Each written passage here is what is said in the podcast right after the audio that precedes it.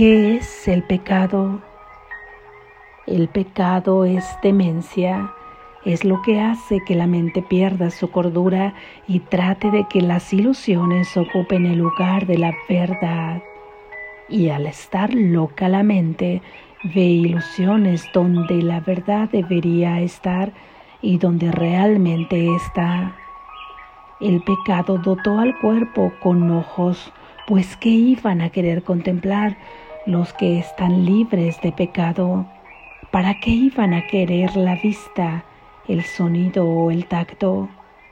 ¿Qué iban a querer asir u oír?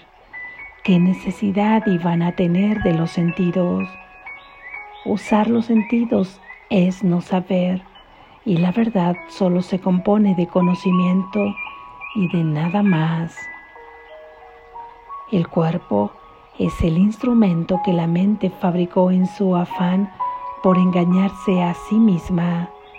Su propósito es luchar, mas el objetivo por el que lucha puede cambiar, y entonces el cuerpo lucha por otro objetivo.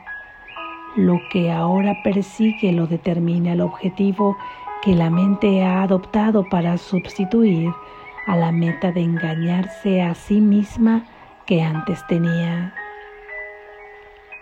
La verdad puede ser su objetivo tanto como las mentiras y así los sentidos buscarán lo que da fe de la verdad.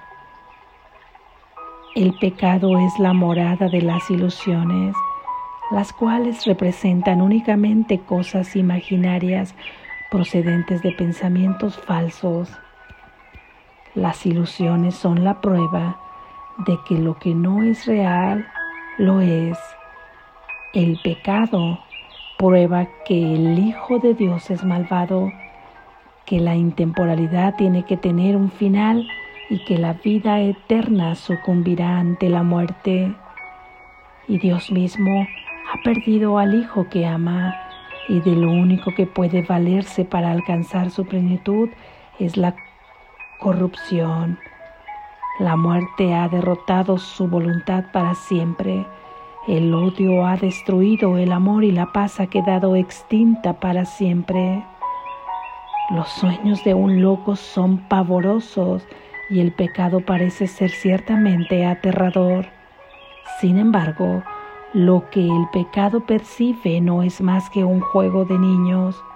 El Hijo de Dios puede jugar a haberse convertido en un cuerpo que es presa de la maldad y de la culpabilidad y a que su corta vida acaba en la muerte.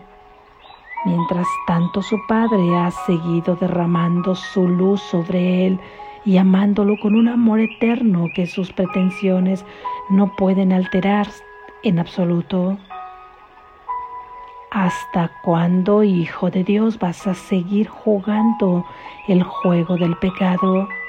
¿No es hora ya de abandonar esos juegos peligrosos? ¿Cuándo vas a estar listo para regresar a tu hogar?